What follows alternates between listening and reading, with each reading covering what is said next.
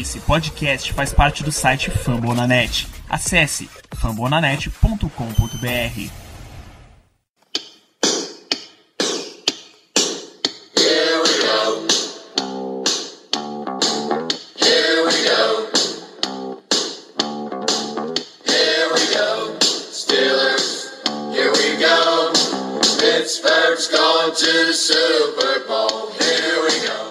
Muito bem, pessoal, estamos começando mais um podcast Black Yellow Brasil, nossa edição de número 42. E no programa de hoje a gente vai, a gente aproveitou para pegar o acumulado de notícias que teve desde o draft até aqui e fazer uma, um plantão, plantão extraordinário do Black Yellow Brasil. Como comentarista e analista do nosso programa hoje, está comigo Ricardo Rezende. Tudo bom, Ricardo? E aí, pessoal, olá Danilo, tudo tranquilo? Hoje estamos só a gente aqui para dar esse resumão, esse compilado de notícias que acabou surpreendendo a gente as últimas semanas. Né? Muito que estava dentro do nosso planejamento, a gente também não podia deixar de comentar sobre o que aconteceu. Então fique aí com a gente que vai ter muita opinião, muita novidade ao longo desse episódio. É, eu espero que você ouvinte esteja acompanhando razoavelmente em tempo real pelo Twitter o que está acontecendo. Se você ainda não segue BlackYellowBR, clica lá, dá um follow. Você pode até marca notificação porque de fato vale, vale muito a pena. Vamos começar aqui com a, a nossa primeira notícia do draft para cá. A, a que talvez seja a melhor notícia que a gente teve. O Martavis Bryant finalmente recebeu permissão da NFL para ser reintegrado aos Steelers.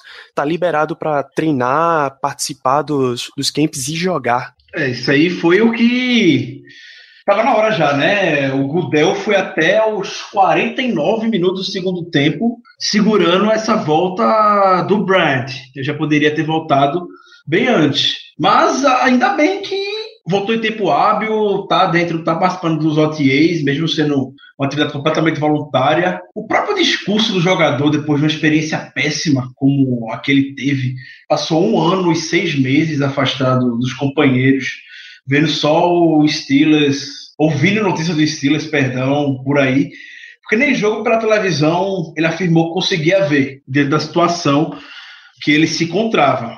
E o Brad sabe que a situação dele ainda é bastante delicada.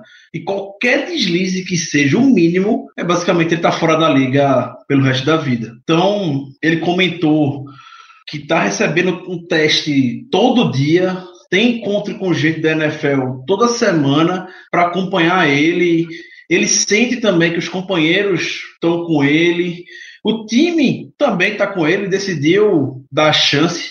A gente sabe que o Steelers não é uma franquia muito, em algumas questões, tolerável, mas reconhece o talento do Brad, reconhece o lado humano do Brad, sabe que ele pode contribuir bastante, tanto fora como dentro de campo, para os Steelers. Ainda lembro ano passado, a gente criticou bastante e eu me incluo nisso. Meti o pau no Bryant, para mim o Bryant já era, mas depois de ver o que aconteceu durante toda a temporada, como a gente sofreu na posição do wide receiver, é para agradecer a volta do Bryant e que o Bryant de fato esteja bastante focado para essa temporada 2017 e deixe de lado qualquer outro problema de versão, qualquer outra companhia que possa influenciar ele na perdição novamente. Zé, para completar, a NFL informou que até que durante a off-season e mais especificamente, mais fortemente, antes do começo da temporada regular, ele vai sofrer uma reavaliação do caso. É, se a NFL confirmar que ele realmente se manteve limpo, longe de problemas, ele vai ter permissão total para participar da temporada regular. E depois, dentro ainda da temporada, ele ainda vai ter uma nova avaliação que aí é para livrar ele completamente para pelo menos tirar essa vigilância mais forte de cima dele. É, para quem não acompanhou o caso, tem, tem alguns ouvintes que são torcedores recentes. Em 2016, ele recebeu a suspensão que tirou ele o ano inteiro, o último ano inteiro da liga. Ele não pôde participar de nenhuma atividade com Steelers no último ano inteiro. Não à toa, a gente foi no segundo round e pegou o Juju Smith-Schuster no draft para até ter alguma garantia de caso ele não volte no nível que a gente precisa, já tem um substituto. Quando a gente vê Você... o Bright se apresentando muito bem em forma e até mais forte, é bastante otimista, como ele de fato está focado e preparado. É realmente ele ficar fora de qualquer problema. Como ele comentou, inclusive em uma das entrevistas que ele deu ao voltar para o Steelers, que uma das coisas que mudou a vida dele foi o nascimento do novo filho. Então ele disse que vai fazer o possível para não decepcionar fazer de tudo para que possa alegrar o filho ao longo de toda a sua vida. E quer que o filho dele veja Martavis Bryant como um grande jogador, e a gente sabe o potencial que ele tem. Só depende única e exclusivamente dele torcer para que fique dentro da linha. Na nossa segunda notícia, um dos jogadores que já estava há mais tempo com a gente, mais tempo na franquia, o long snapper Greg Warren, depois de falhar num exame físico, foi cortado da equipe é, foi inclusive uma das condições que fizeram a gente também ir no draft e no sexto round selecionar o Colin Rouba. Então ele falhou o teste físico e não continua mais com os Steelers em 2017. É, justifica, né? Eu não tinha criticado, sendo bem sincero, no, a escolha propriamente do Colin Rouba. Obviamente sempre tem aquela brincadeira, ah, escolher o long snapper no draft, etc. Mas dava a entender que os dias de Greg Warren estariam contados. Não para essa temporada, também não esperaram que o Warren fosse sair agora. Seria só daqui a um ano, dois anos, e o Rouba estaria lá, seja no press squad, ou se surpreendesse já nessa temporada, teria uma disputa muito boa com o Warren. Mas um dos exames físicos, temporada, coisa normal, já foi visto como o joelho do Warren está com problema. Já teve duas lesões graves no joelho ao longo da carreira. Os médicos falaram que se ele continuasse a jogar, ele poderia ter muitos problemas, problemas sérios no longo prazo, pro resto da vida dele, muitas sequelas de problema no joelho. Então, uma decisão bastante inteligente e amigável que ele teve no Steelers, decidiu sair sem maiores problemas, sai consagrado. Sempre foi um jogador bastante confiável. E se o Colin Rouba passar 50% da confiança que o Warren passou ao longo de todos esses anos em Pittsburgh, já vou estar extremamente satisfeito. É, Warren, ele teve com a gente por 12 temporadas, jogou em 181 jogos de temporada regular e mais 15 de pós-temporada. Então, é realmente um jogador que teve uma longa carreira e o joelho, infelizmente, não permitiu que ele continuasse. Ainda no âmbito de lesões e corte, o Tyrande Ladarius Green foi uma das, das grandes aquisições de, de free agency dos Steelers do, na, antes da temporada passada, também foi cortado para essa temporada. Hum, grande Ladarius Green. Esse aí foi surpresa.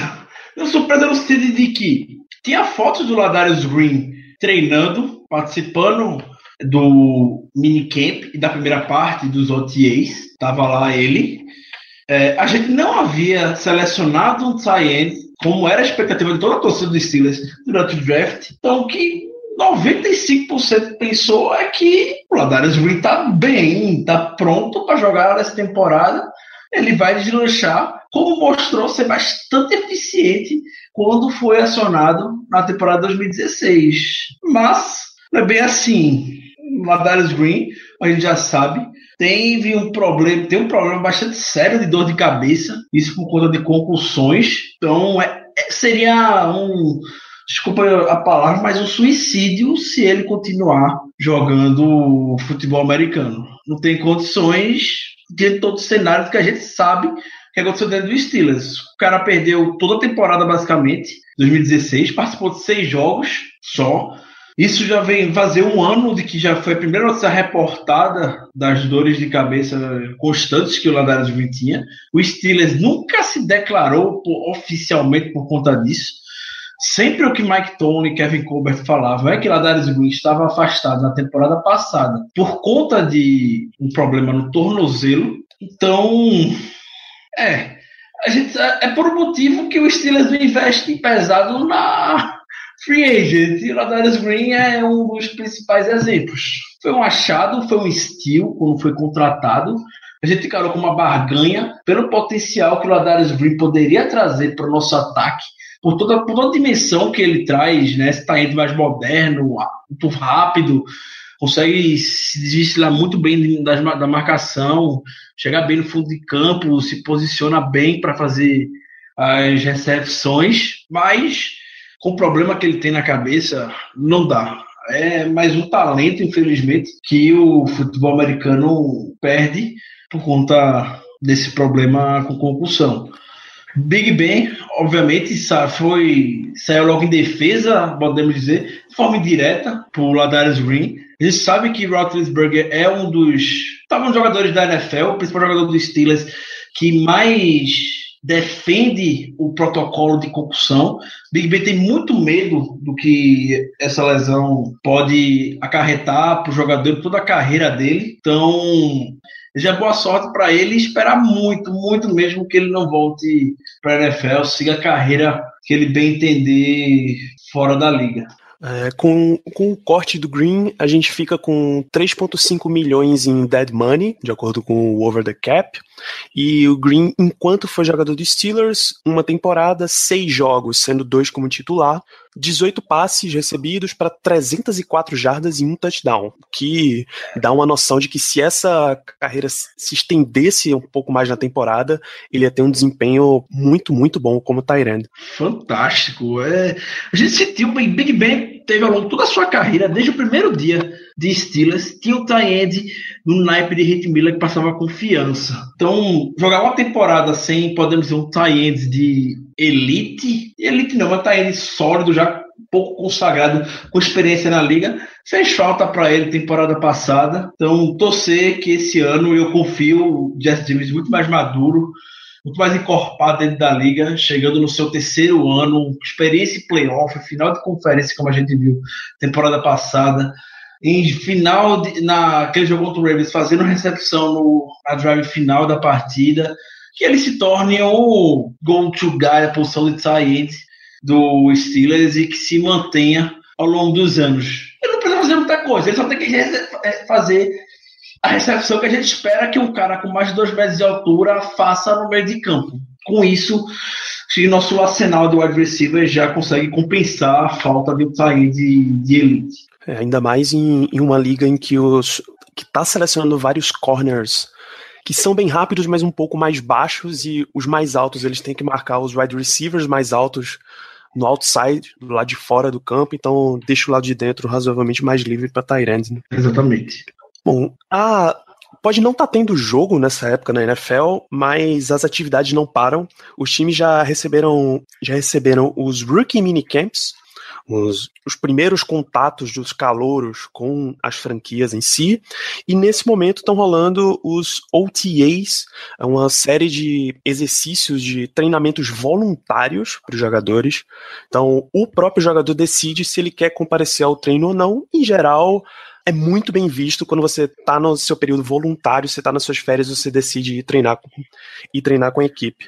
O que é que tem de notável, o que é que a gente pode tirar até agora de Rookie Minicamp e OTA, Ricardo? O Rookie Minicamp é, ficou marcado pelo destaque do Rookie Minicamp, na verdade, foi o Juju Smith. De cara, já foi notório a empresa de Pittsburgh vendo ele em, em campo, o como ele já pode contribuir esse ano para o ataque.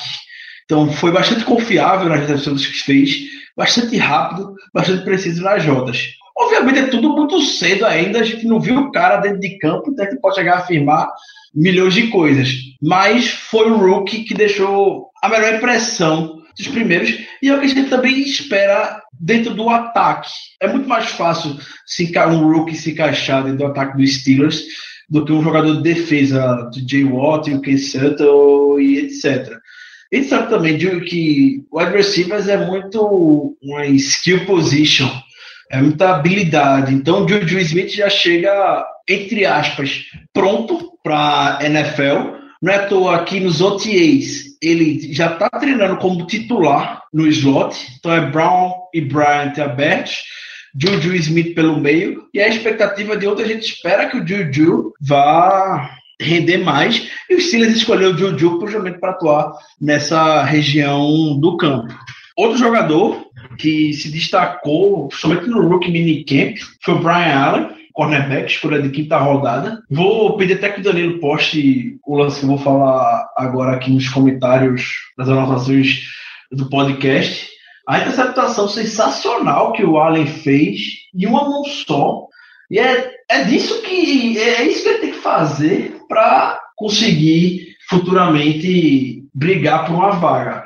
A gente sabe que a posição de corner, apesar de ter muitos nomes que não são populares da torcida, mas a disputa para quem vai chegar entre os 53 finais está grande lá. E o Brian Allen não é nenhuma garantia de que ele vá, que ele vá chegar na semana 1 e estar tá pelo menos no roster principal. Então, ele ter feito esse tipo de jogada, interceptação com uma mão só. Lembrando, fazendo a recepção, lembrando que, que ele era wide receiver, já é, já conta muitos pontos para ele, porque é isso que Mike Tomlin quer. Mike Tomlin quer jogador que na secundária que esteja forçando turnovers. É a mentalidade que ele vem buscando com nas últimas escolhas dele. Foi assim com o Ken Sutton, foi assim com o Davis ano passado, foi assim com o Artie Burns. E foi assim com o Sequan Golson alguns anos atrás também. Falando em Golson, ele está 100% recuperado é uma questão que muita gente sempre procura saber do Golson, mas ele não chega tão prestigiado nessa temporada como chegou na temporada passada. Golson não joga a partida americana já faz uns três anos,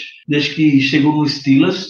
Foram dois anos que ele ficou somente machucado, não chegou nem a jogar um jogo de pré-temporada ainda. Então o Colbert já foi bem claro falando que ele vai disputar a posição, assim como todos os outros jogadores que estão lá para disputar. Então, quem são jogadores para disputar? Obviamente não é Burns, não é Copper, não é Ken Sutton, não é William Gay. Então, é o Corey Sensible, é o Brian Allen, é o Golson. Já é que o Golson não está nem treinando frente a os titulares como era na temporada passada, na oficina passada que ele começou como titular nessa época do ano. O níquel titular é o William Gay. O Sutton, incrivelmente, eu esperava que o Sutton fosse treinar muito na jogando na níquel, mas não, o Sutton está treinando primeiramente fora. Então é Ari Bird, compra por fora, com o Gay jogando por dentro, e quando sai o Burns ou Cockrell, entra o Sutton. É assim que Mike Tomlin quer vê-lo, primeiramente. E as impressões também do Santos estão muito boas, porque o Santos estou falando que é um cara bastante inteligente. Se mostrou ter uma equipe de futebol muito acima da média dos jogadores. O Aaron Motes destacou isso nele, falou que já chegou mostrando bastante serviço taticamente falando, mas deixou, está deixando boas impressões. Sobre o TJ Watt, a gente sabe como é que funciona esse processo dentro do Steelers não é algo rápido, dificilmente um rookie de defesa chega e causa impacto. Tá mudando um pouco isso, a gente já viu temporada passada com três rookies já se firmando titular durante a temporada regular, com Burns, Sean Davis e Hargrave. Eu não acho que o DJ Watt vá repetir isso, mas se repetir eu vou ficar bastante satisfeito. De todo jeito, o Watt treinou de titular as jogadas que a equipe abriu em níquel. Tradicional que o time vai mandar pressão de toda maneira, mas também tem aquela questão de James Harrison é muito mais veterano. Então a tendência é que ele realmente no lugar de James Harrison e o Bud Dupree do outro lado. Isso não quer dizer nada. Hoje é muito cedo ainda para a gente destrinchar quem são os titulares. O time não divulgou nenhum depth chart ainda. Mas vai ser esse tipo de situação que a gente vai ver é, o TJ Watt. Mas vir a contribuir, surpresa bastante positiva um, um, fato curioso que teve no, no camp dos calouros, no Rookie Mini Camp, é que os wide receivers, eles não puderam, eles não poderiam fazer os treinos ideais. Porque nosso coordenador ofensivo, Todd Haley, nosso coordenador ofensivo, estava com o braço numa tipóia, uma cirurgiazinha recente que ele fez. O técnico, o coach de wide receiver, tava, não estava também lá no treinamento do Steelers, estava com um problema de saúde. E Darius Hayward Bay foi o coach de wide receiver para o treino, o que mostra, pelo menos, por que, que ele é tão querido dentro do vestiário, por que, que ele é tão tão bem visto pela, pela comissão técnica dos Steelers. É aquele cara do Tony, né? O Tony tem desses caras e o Hayward Bay tá lá. Ele e o Mike Mitchell são os dois, o cara, o Bay do ataque, o Mitchell, o cara da defesa. É o cara de confiança do Mike Tony. Hum, a gente vai falar isso mais para frente, mas com a disputa da posição de wide receiver, com os nomes que a gente tem, não sei até que ponto vai durar essa amizade entre ele e Mike Tony, mas eu acho que o Bay vai ficar para essa temporada até por conta do valor que ele tem no Special Team. Mas é, é isso mesmo, como o Danilo falou, coach de wide receivers, o Richard Mann, um dos melhores da NFL. A gente vem vendo todo o trabalho que ele está fazendo, desenvolvendo wide receivers nos últimos anos. Já tinha dito temporada passada que ano passado seria o último ano dele com os Steelers. Mike Tony conversou com ele assim que a equipe foi eliminada, falando que precisava dele e ele voltou. Isso deveria. A gente sabe, ele já, é uma idade, já tem uma idade bem avançada. Torcer que ele é, conclua o trabalho, pelo menos esse ano, e deixe esse um trio de wide receivers formado por Brown, Juju e Bryant afiados para seguir na franquia e ele seguir a vida tranquilamente dele aposentado. Tá. Dois fatos foram bastante comentados pela mídia durante esses treinos voluntários. O primeiro deles é que o Le'Veon Bell não teve presente nos treinos que, eu repito, são voluntários. E aí a mídia, especialmente a NFL Network, começou a fazer um, uns boatos, uns burburinhos que teria problema com o contrato. Então, qual é o lance realmente entre o Bell não estar tá presente nos treinos voluntários? É, mais uma tentativa da NFL Network e do senhor Ian Rappaport de causar algum tipo de mal-estar ou criar um problema para os Steelers. Só para quem não sabe, o histórico do Rappaport com é, a equipe de Pittsburgh passa desde um, boato absurdo de que o Steelers iria trocar Big Ben durante a temporada regular. Isso nunca foi veiculado em canto o Rappaport chegou do dia para noite com essa notícia. Inclusive, teria, tinha jogo de Steelers nesse mesmo dia, que isso foi no domingo. Lembra como se fosse hoje isso. Outra que inventaram também foi que Mike Tony e Big Ben não têm uma relação boa dentro do vestiário e que Big Ben entrou no vestiário na sala de Mike Tomlin e trancou a porta. Tem uma coisa muito séria com ele. Nossa. Outra, é. É esse tipo de é, comentário.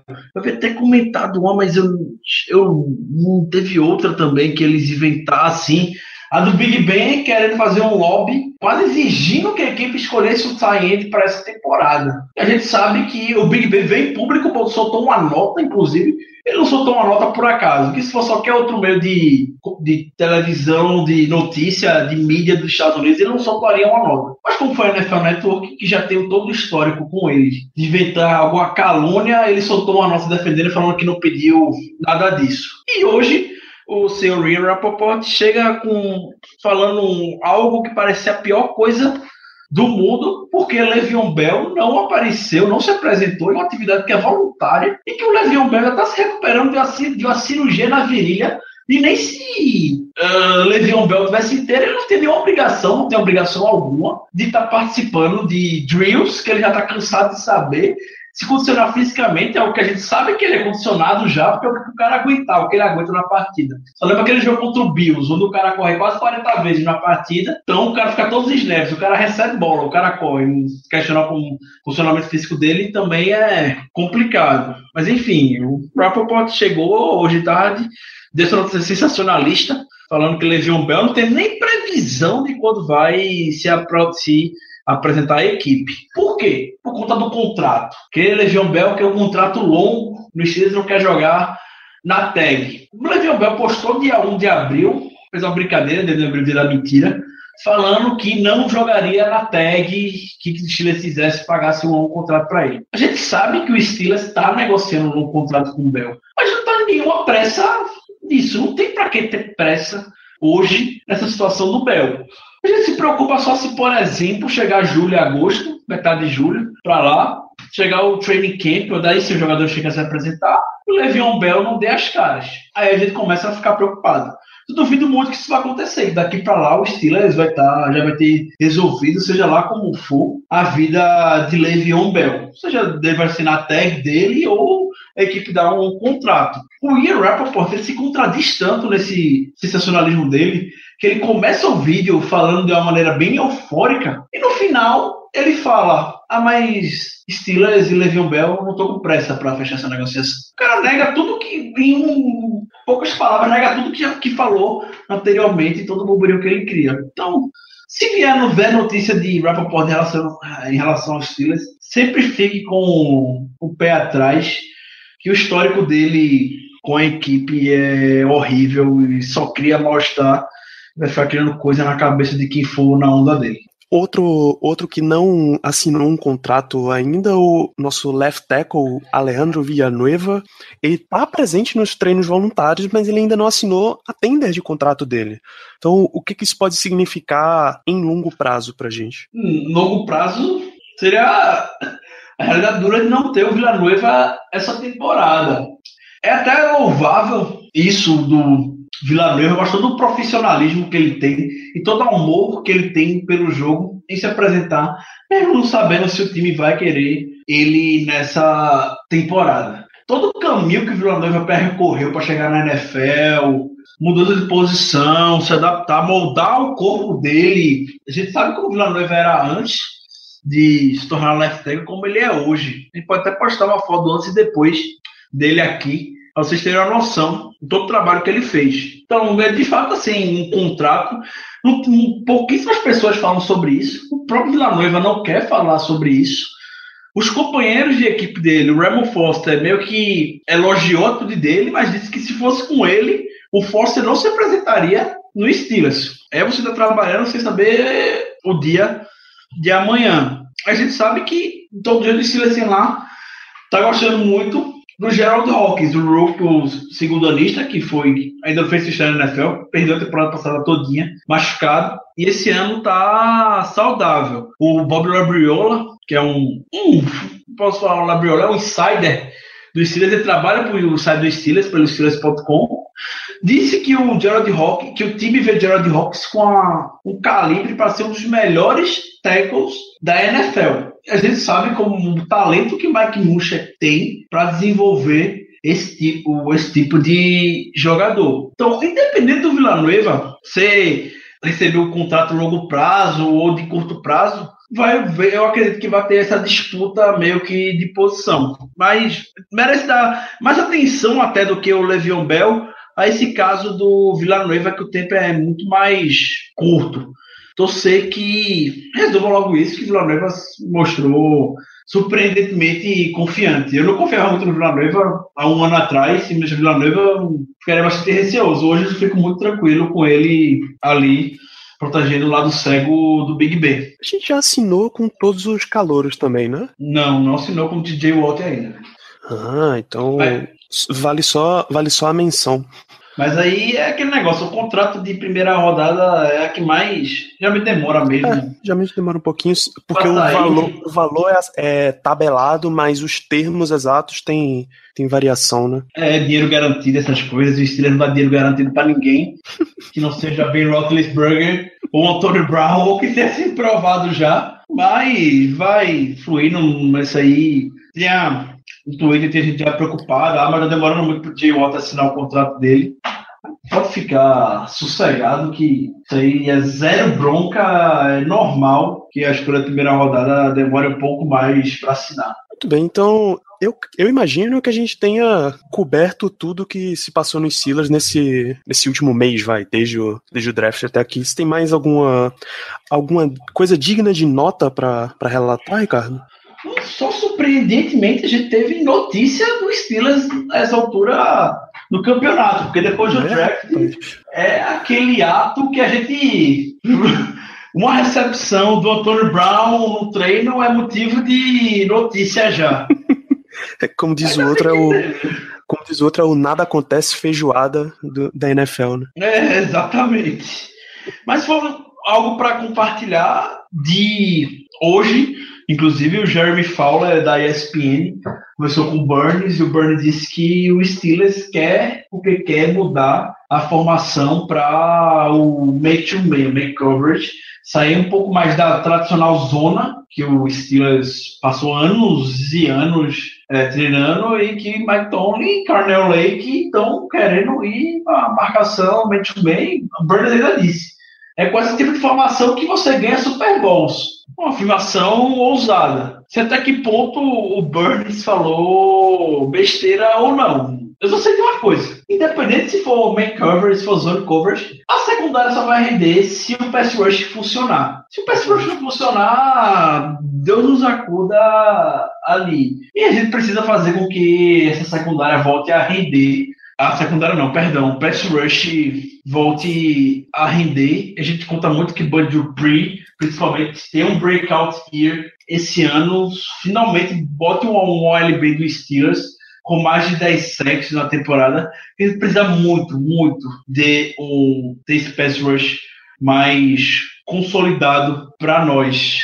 É, é, o que faz mais falta, já comentei isso. Para mim, questão de secundária, bom ter o talento, o feito Burns está se mostrando ser, o Sean Davis, o contra do Mike Mitchell, o Cockrell, que eu não entendo porque muita gente não gosta, eu vou sempre afirmar isso. Eu gosto muito do Cockrell, vejo que ele seja nenhum problema para a defesa, mas se você não tiver um pass rush que vá chegar no QB, vai dar o que? Qualquer QB, por pior que seja, com 5 segundos para lançar, vai fazer um estrago. Não tem secundária que aguente 7, 8 segundos seja lá quem for que tiver marcando. Então, uma das coisas que Mike Tomlin já quer foi o que Mike Tomlin comentou, inclusive após a derrota contra o Patriots na final da AFC temporada passada, é que os Ross linebackers ganhem a disputa sozinho, que ele não precise mandar um reforço, precisa mandar mais gente para blitz. Quer que o Dupree, James Harrison, a gente sabe que ambos têm potencial. Ganhem seus matchups e cheguem no QB o mais rápido possível. Eu realmente acho que esse ano, há muitos anos a gente fala isso, mas eu torcendo que agora vai, que esse é o ano da volta da defesa. Eu torço muito que a defesa tenha uma, uma mudança de mentalidade tática. É, não acho que seja peça, seja algum nome isolado que esteja prejudicando, acabe um pouco, denigre o trabalho da defesa. Eu acho que a gente tem as peças no local para poder fazer ela render. Eu só quero que o Butler e o Tony façam ajustes táticos realmente. Aquele jogo contra o Patriots escancarou todo tipo de problema que o, principalmente o Butler tem no comando defensivo, jogar totalmente recuado e abrir mão de uma tática que a gente vinha com uma sequência magnífica de vitórias. Abriu mão naquele jogo e Tom Brady fez o que fez. Então esse ano já de cara começar a temporada botando muita pressão, é a expectativa e animação que eu tenho. Então, Ricardo, considerações finais do programa de hoje? É, destacar, é, muita gente, sabe porque mais gente, o que o pessoal mais quer saber são as questões de rookies. É, como os rookies estão ah, saindo, como é quem está se destacando mais, etc. Então, três nomes que vem recebendo bastante elogio é o TJ Watt, por toda. Todo, como ele se apresentou fisicamente falando, e pela vontade que ele já mostrou ter é, dentro do silêncio, pode ser um dos líderes, já se mostrou ter uma característica bem de liderança para os próximos anos. O Cass Sutton, o cornerback da terceira rodada, como eu disse, bastante inteligente, parece que o pessoal mais destacou nele, mostrou ser um cara bem a gente fala que bem desenrolado, não teve medo de chegar e se misturar com o veterano, conversar com eles e tudo mais, procurar saber o que está acontecendo. Todo mundo abraçou ele. E também é o Keon Adams, é a última escolha, a escolha de sétima rodada também foi elogiado. Ele era capitão em Western Michigan, então tem traços marcantes que podem, podem fazer com que ele fique no roster final. Inclusive, quem o elogiou foi o Motes o Watts e o Keon Adams vão, fazer, vão fazer, proporcionar uma grande disputa pela, por uma vaga de outside linebacker. Isso é o que tudo indica. E não é a chance do Watts perder razoáveis, que é o que o Adams se reproduzir dentro de campo que ele fez no college, com toda a velocidade que ele tem. Ele pode ser um jogador híbrido para jogar no meio de campo, de outside linebacker, ele atuar no special team o Motos pode perder o, seu valor. Então é mais um matchup que a gente vai ver lá para frente, né, se for comentar as posições. Muito bem, então é, encerro aqui o programa. Lembrando sempre, você pode acessar o site Black Yellow Brasil, agora faz parte do. já está dentro completamente do Fambonanet, então acessa fambonanet.com.br barra Black Yellow Brasil. Assina o feed do podcast para não perder nenhum episódio. Assina pelo iTunes, se você está no iTunes, deixa a tua avaliação lá para divulgar mais o trabalho do podcast para outras pessoas. Quiser entrar em contato, Black Yellow BR no Twitter, ou você pode comentar no post do episódio no Fambonanet também. Então é isso, pessoal. Espero que vocês tenham gostado desse programa, esse plantão de notícias dos Steelers. Um grande abraço e até a quinzena que vem.